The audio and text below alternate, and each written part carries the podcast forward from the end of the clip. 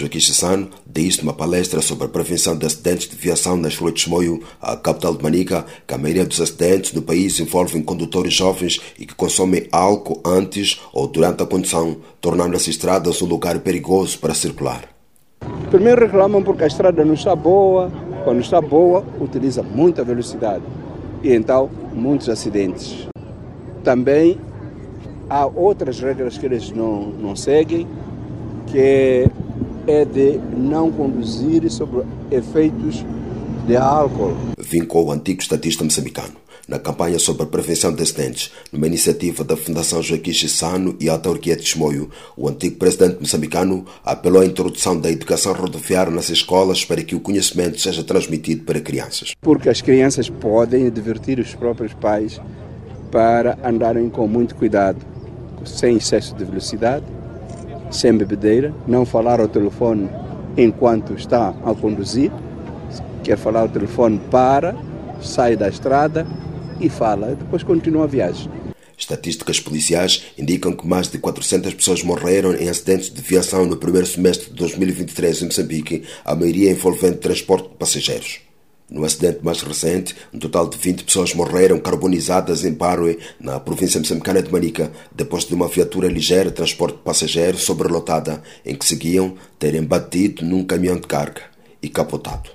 O acidente terá sido provocado por uma nuvem de fumo resultante de queimadas descontroladas que, ao invadirem a estrada, inibiram a visibilidade do condutor que chocou com um caminhão de carga em circulação no sentido contrário, contou um sobrevivente.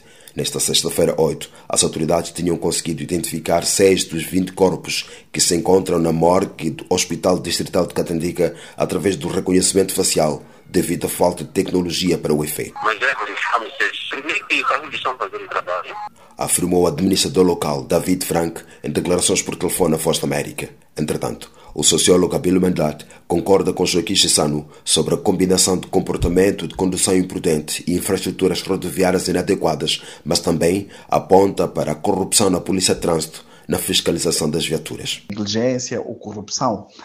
De facto, esses fatores são importantes porque muitas vezes as viaturas sinistradas passam uh, de pontos de, de, de, fiscalização e os agentes da polícia vêm. Se formos reparar, a viatura que foi sinistrada é uma viatura que legalmente no livrete aparece com lotação 15 lugares, mas estavam lá na viatura há 23 pessoas, quer dizer, três saíram vivas e outras 20 perderam a vida. Significa que o carro estava super, super, super uh, lotado. O sociólogo defende ainda a introdução de políticas muito duras para os condutores que cometem infração nas vias públicas. Se nós queremos prevenir ou evitar esses acidentes de viação, temos que adotar uma abordagem a educação das pessoas sobre a responsabilidade na estrada, a fiscalização, que deve ser mais atenta aos problemas que as viaturas apresentam, depois a melhoria uh, da, da, das, das, das, infraestruturas rodoviárias, que esse é um fator que já mencionei anteriormente, e a criação de políticas de trânsito mais eficazes, uh, aquela, daquelas políticas que uh, são, são, são muito duras com relação às pessoas que cometem infração. Temarica, André Batista, para a Voz da América.